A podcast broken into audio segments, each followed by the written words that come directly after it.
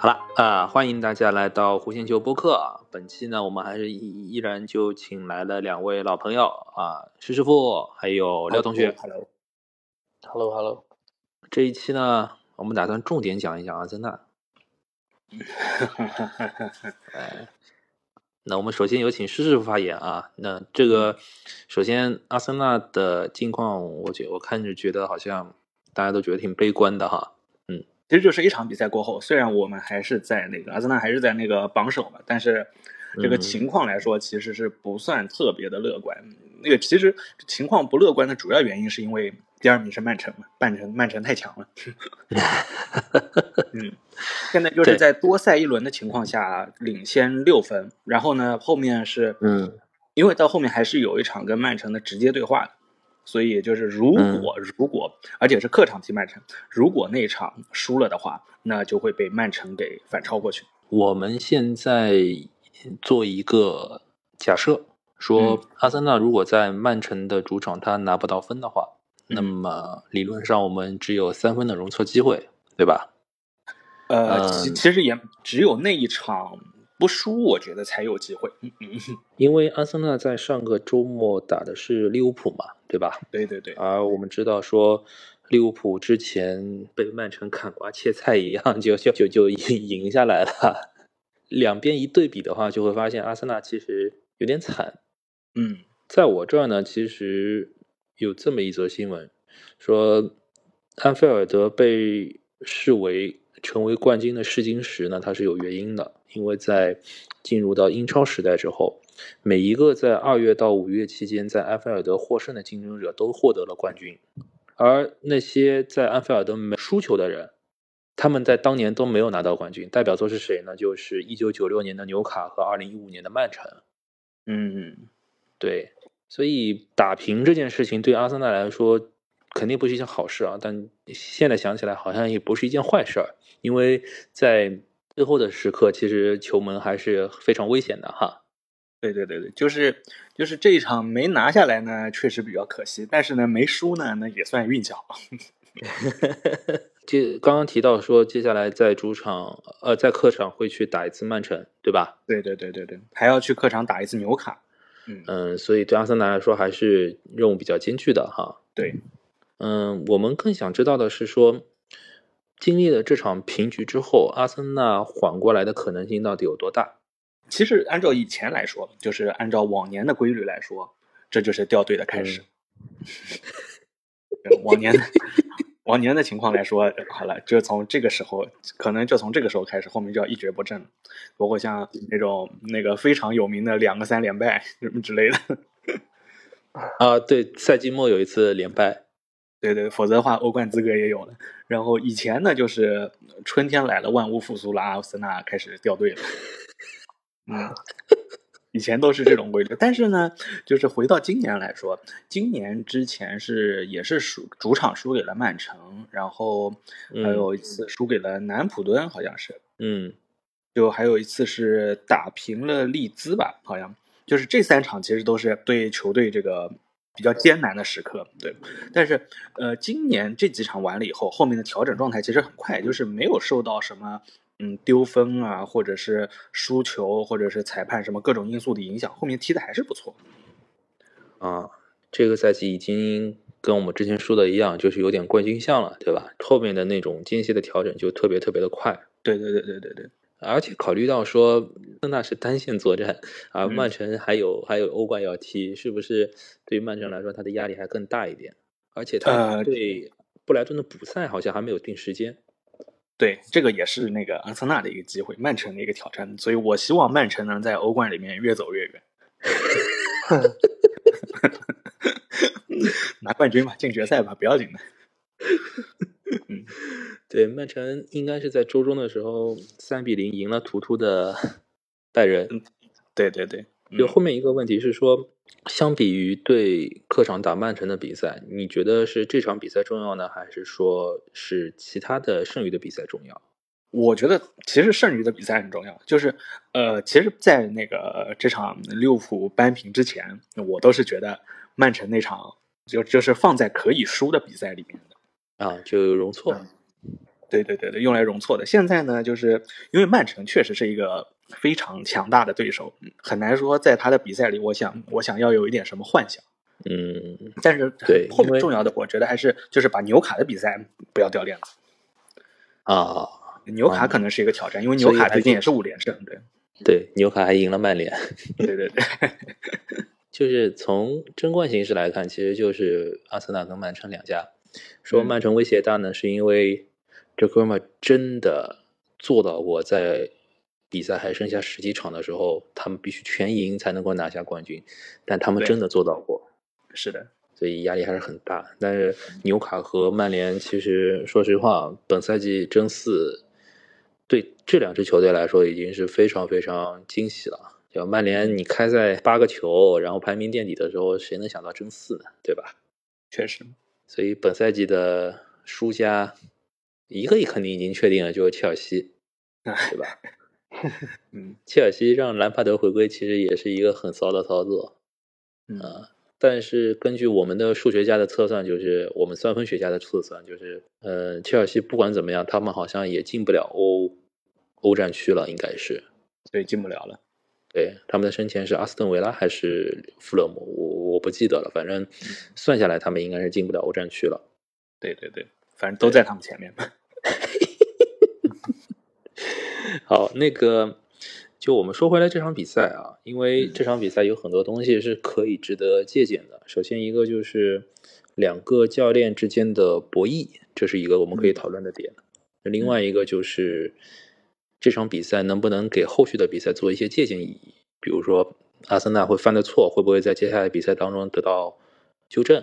啊，是不是能够守住冠军的优势？就类似于这样的一个讨论。嗯嗯，我翻了一些其那些文章，有一个比较有意思的点，就是我们一直在讨论阿森纳的弱点，包括引援的这一方面的弱点。嗯，呃，很大程度上我们都觉得说阿森纳有中场的薄弱环节，就是托马斯帕蒂，对吧？对，我们一直在聊转会的时候去去想象去想象怎么样去帮他引进一个合格的替补。而利物浦呢，他在中场方面，特别是本赛季，简直就是不堪入目。啊，很有意思的特点是说，阿森纳在建队的过程当中，他的思路是很值得借鉴的。有一种花小钱办大事的一种传统，我不知道这个传统是从哪来的，有可能其实就是纯粹的眼光毒，还是怎么着，对吧？嗯，你像本怀特、厄德高和斯戴尔。呃，上赛季之前就加入球队的，对吧？对。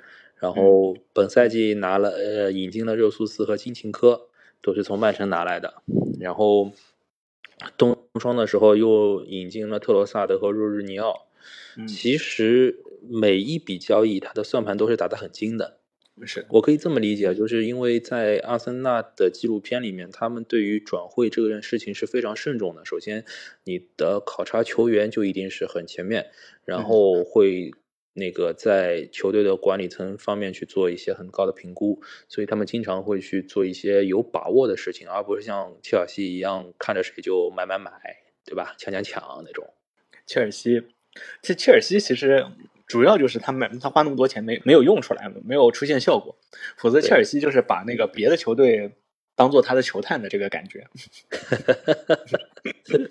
突出一个乱。对，嗯，你觉得谁好，那我买。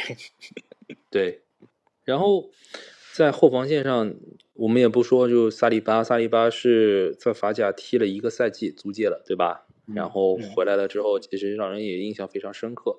就是阿森纳整个从买人到培养的这个过程，其实是很多可以值得学习的一个点。然后你重点去看他的中场，通常都是扎卡、厄德高和帕蒂，对吧？这三个人，嗯嗯，这三个人在本赛季的英超联赛里面应该是有十八个进球和十二个助攻，总共哈，嗯，总共。而利物浦，你看八仙过海的那八个，像有哪谁呢？法比尼奥。亨德森、蒂亚戈、米尔纳、凯塔、琼斯、埃利奥特、然后巴伊切利奇、阿图尔和张伯伦这这十个人加起来呢，总共就贡献了三个进球和四个助攻。这个对比其实就是相当相当的明显了。今年确实利物浦这个状态不好，主很很重要的一副原因就是他的中场不知道怎么了，集体这个水平都降了一大截，特别法比尼奥、亨德森。对，就一度都是什么呢？一度都是在让十八岁的巴伊切利奇在那边挑大梁。对啊，反正我们之前也聊过，说一直诟病克洛普的工兵型中场的问题。嗯，呃，这个有点其实像马竞一样，就是不论你什么样的人来，人家总能把你改造成工兵啊。另外有一个人写的一篇文章，我觉得特好，然后我翻译出来了之后就跟大家说一下，说这两个主教练呢，他在比赛的过程当中其实是有战术的博弈的。嗯，有博弈的。我们之前的印象里面一直觉得说金琴科呢，他会在左后卫的位置上面防守，然后进攻的时候在后腰分球，对吧？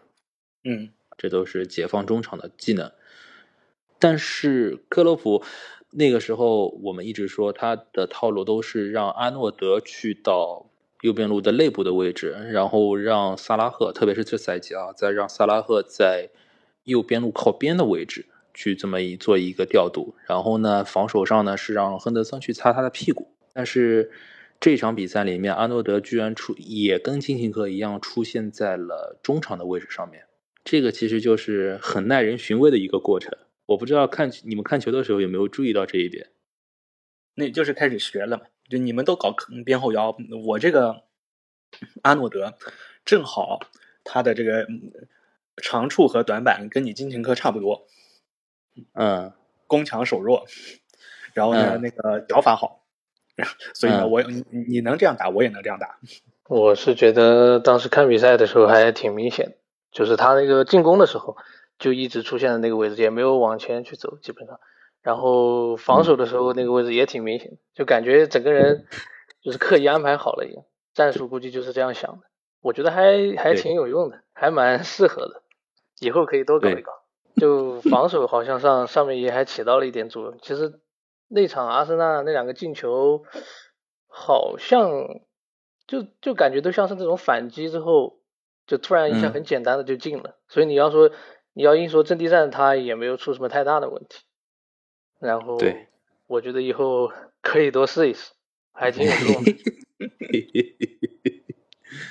对。但是这一场比赛里面，阿森纳暴露出来的防守问题是有一个，就是文章里面提到的，说是什么呢？是金琴科他在由攻转守的过程当中，他没有退回到左后卫的位置上，而是呃退回到了中后卫的位置上。啊，左中卫的加布里埃尔是补到了金琴科的左后卫位置上。嗯，这就面对的一个问题就是，你要让加布兽去面对萨拉赫的冲击。就这个事情，我觉得就是。呃，你在被打反击的时候，确实是比较比较困难的一个事情。因为如果被打反击的时候呢，你去补这个边后卫的位置，肯定是中后卫先上去补，然后你再是边后卫收到中间。但是这样的两个人呢，他的特点确实就反过来了，但是你就对没办法，嗯，你只能为了嗯呃先补上去而给他换位。哎，对，那你试想一下，如果这个位置上面他们两个人位置互换，而补到左中卫的位置上的是。鬼宝的话，这个效果是不是会更好一点？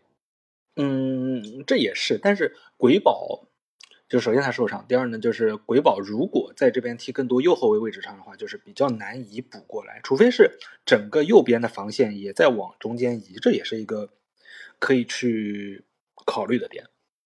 然后另外一个造成的连锁反应，就是因为防线的松动，会造成另外一个中后卫他的责任会变得更大一点，而偏偏萨利巴不在这个位置上，他不是缺席了嘛，对吧？他伤掉了。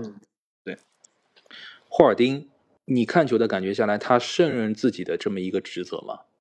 我这只能说霍尔丁能力有限，天赋有限。对，就是这个上限确实。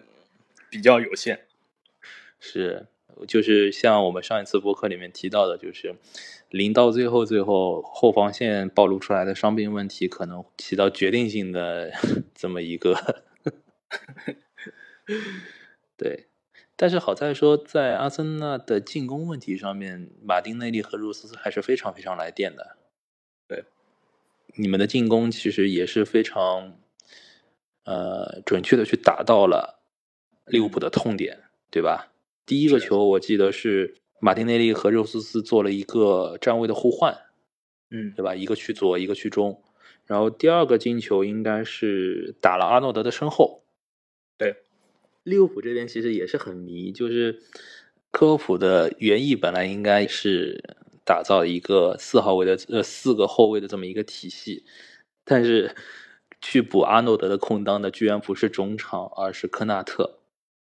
嗯，而是科纳特。这就跟那个加布里埃尔去补那个金琴科这边，哎，是一样的。对，一模一样。对，比赛就很像镜像的比赛。那这个科纳特去补到右后卫的位置上之后，范戴克又是一个出不来的人，嗯，啊，又是一个蹲坑的人，就所以 热苏斯踢得很欢快。就事实上就是两边人都做了一点微小的调整，然后两边的进攻都打得非常的开放。嗯，比赛呢其实是很好看，但是我有一个问题，就是二比零到二比二，你认为的转折点在哪里？我认为的转折点就是扎卡跟阿诺德去顶啊。就我直说了嘛，我说那个我我直说吧，这场比赛两个锅，第一第一就是那个扎卡干嘛是顶一下，其实那那那球确实是阿阿诺德好像有点上头了，但是扎卡就是没必要回去顶一下，嗯。然后下半场阿诺德变成战神了嘛？开窍了是吧？对，就中中场休息一过来，利物浦全全员战神。嗯，然后还有一个原因就是，我觉得阿尔特塔就可能确实是年轻教练，他不够有魄力，他不敢做调整。对，这是我们想要迫切去讨论的这么一个点，因为你看，在阿森纳的替补席上面有谁呢？托罗萨德、内尔森、法比奥维埃拉。史密斯罗、蒂尔尼和恩凯蒂亚，嗯，其实有很多人还是有一战之力的啊。至少从我们来看了啊，迫于利物浦的进攻压力，你打五后卫的话，我觉得没有意见。但是你那么信任基维奥尔的话，有点过于拖大。你就是我看很多人在赛后复盘的时候说，哎，当初如果是让托马斯去打拖后的话，是不是会更好一点？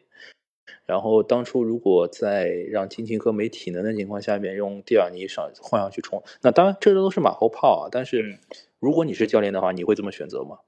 我我确实会选择用蒂尔尼换金琴科，因为其实我们那个比赛里也看到了，就是这一这这个换人可能只迟了一两分钟而已。嗯，就正好就是嗯对没换上去这个时候，然后被阿诺德穿了个裆，防守漏了。对。其次呢，就是确实我觉得可就可能是这个阿尔特塔本身嘛，也是年轻教练，然后也没有真正的拿过什么冠军，所以就确实有自己保守的一面。这就是可能就是不敢，你换谁都不敢。你让我想想，我也不敢。所所以说，你说特别责怪他呢，确实责怪不了。但是这个这个问题是是不是他的问题，确实是他的问题。对，但相比之下，克洛普的魄力就。大了一些了，对吧？对对对，毕竟是经验丰富的。嗯，而且他手上确实牌牌面还是大一点，因为换上去绝平的菲尔米诺呢，他特别喜欢在阿森纳的比赛当中进球，就是阿森纳杀 进了十几个不好像。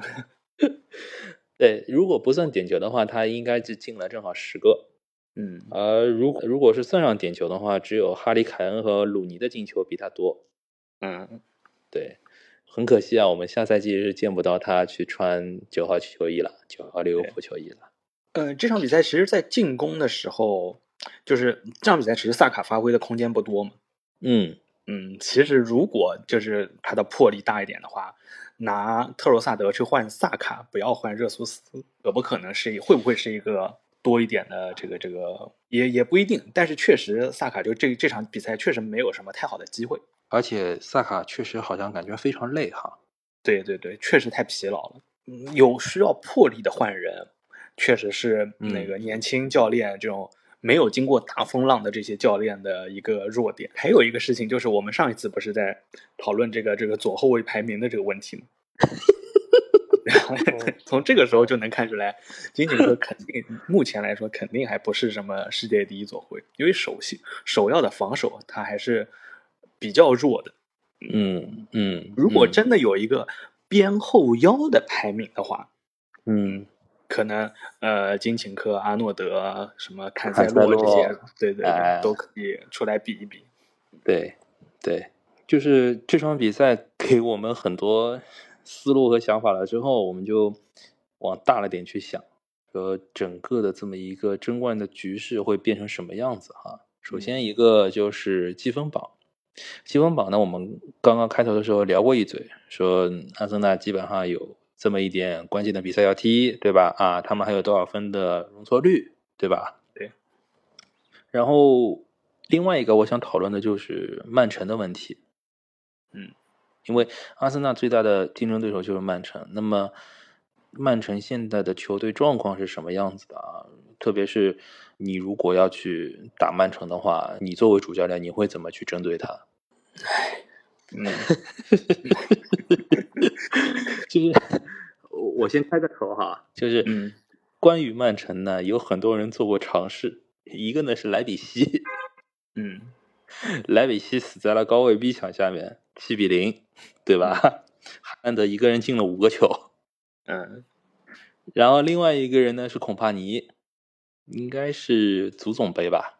孔帕尼呢带领的伯恩利很勇敢，他面对阿曼城的进攻呢用的是人盯人的战术，嗯，然后迫使曼城去打长传，最最后曼城六比零，嗯，对吧？哈兰德进了三个球，嗯这两个教练其实两种风格都试过了。那如果是你的话，你会怎么去应对他？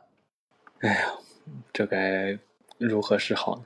主要主要是曼城的这个这个可以进攻的点都都真的太多了，而且曼城的进攻的点又多又全能，你防防想想就很难防。你说如果把德布劳内跟哈兰德这两个给掐了，但是马赫雷斯跟格拉利什强不强？也很强，起来了啊！对。然后就就就这两天发现这个罗德里他怎么还有这么一脚？啊，说起罗德里，我想起来这么一事儿，就是那时候瓜迪奥拉他自己在球员时代呢，他是一名防守型中场，嗯然后他自己声称啊，他很讨厌自己身边有一个中场搭档。他的意思就是我我不喜欢双后腰，我喜欢单后腰。啊，他的原话说就是双后腰呢限制了他在场上的空间，阻止他按照自己的意愿去指挥球队的比赛，然后也限制了他自己的定位。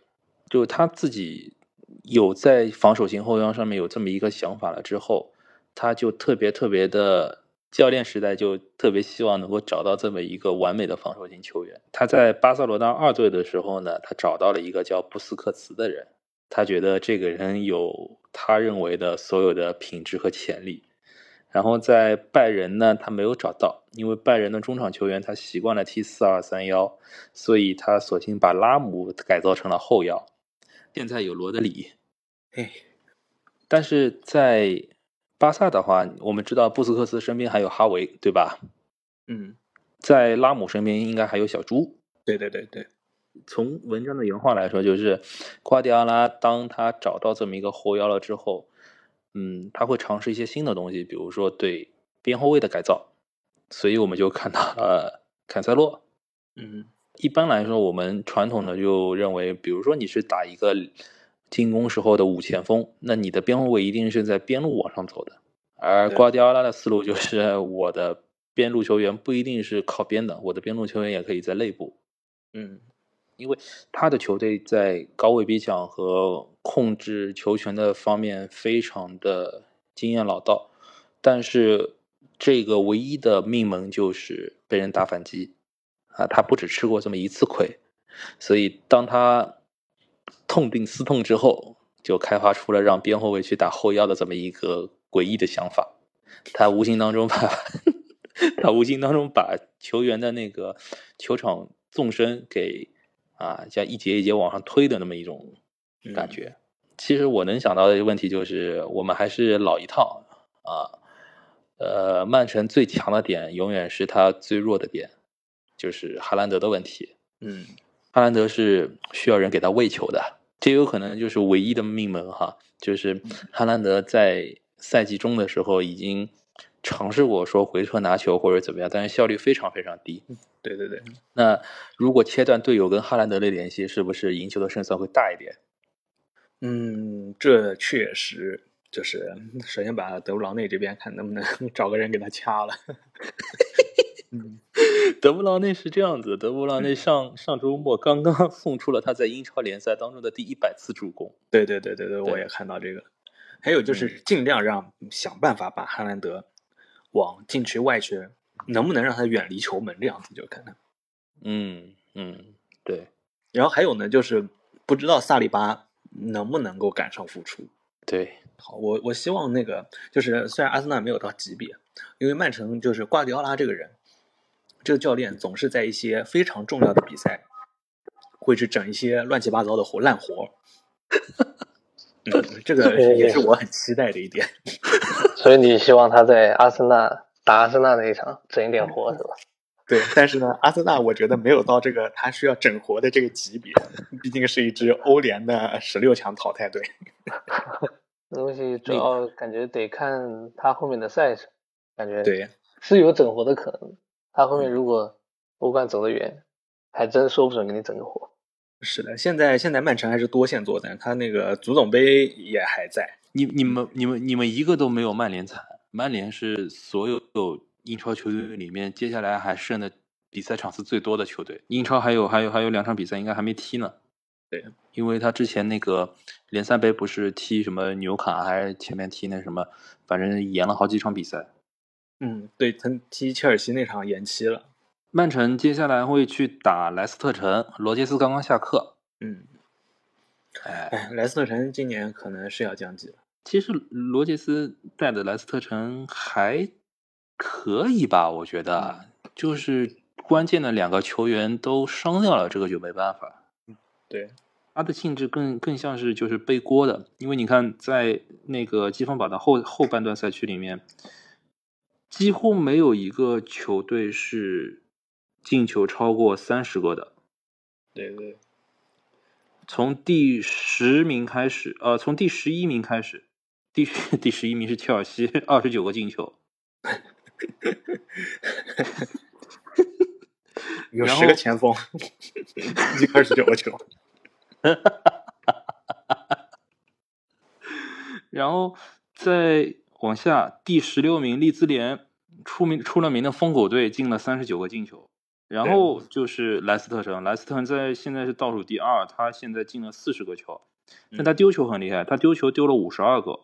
对，这这个就是丢球数就是保级队的水平了，因为你像嗯最后一名的南安普顿丢了五十一个球，诺丁汉森林丢了五十四个球，那当然有很多球是就被被豪门刷的嘛，对吧？嗯，从进攻上来看，其实莱斯特城其实还是有潜力的，只不过运气确实不大好。呃，本期火箭球播客就播送到这里啊！我们照例感谢一下施师傅和梁同学，谢谢谢谢谢谢，好，感谢大家收听，我们下期再见，拜拜，嗯，拜拜，嗯。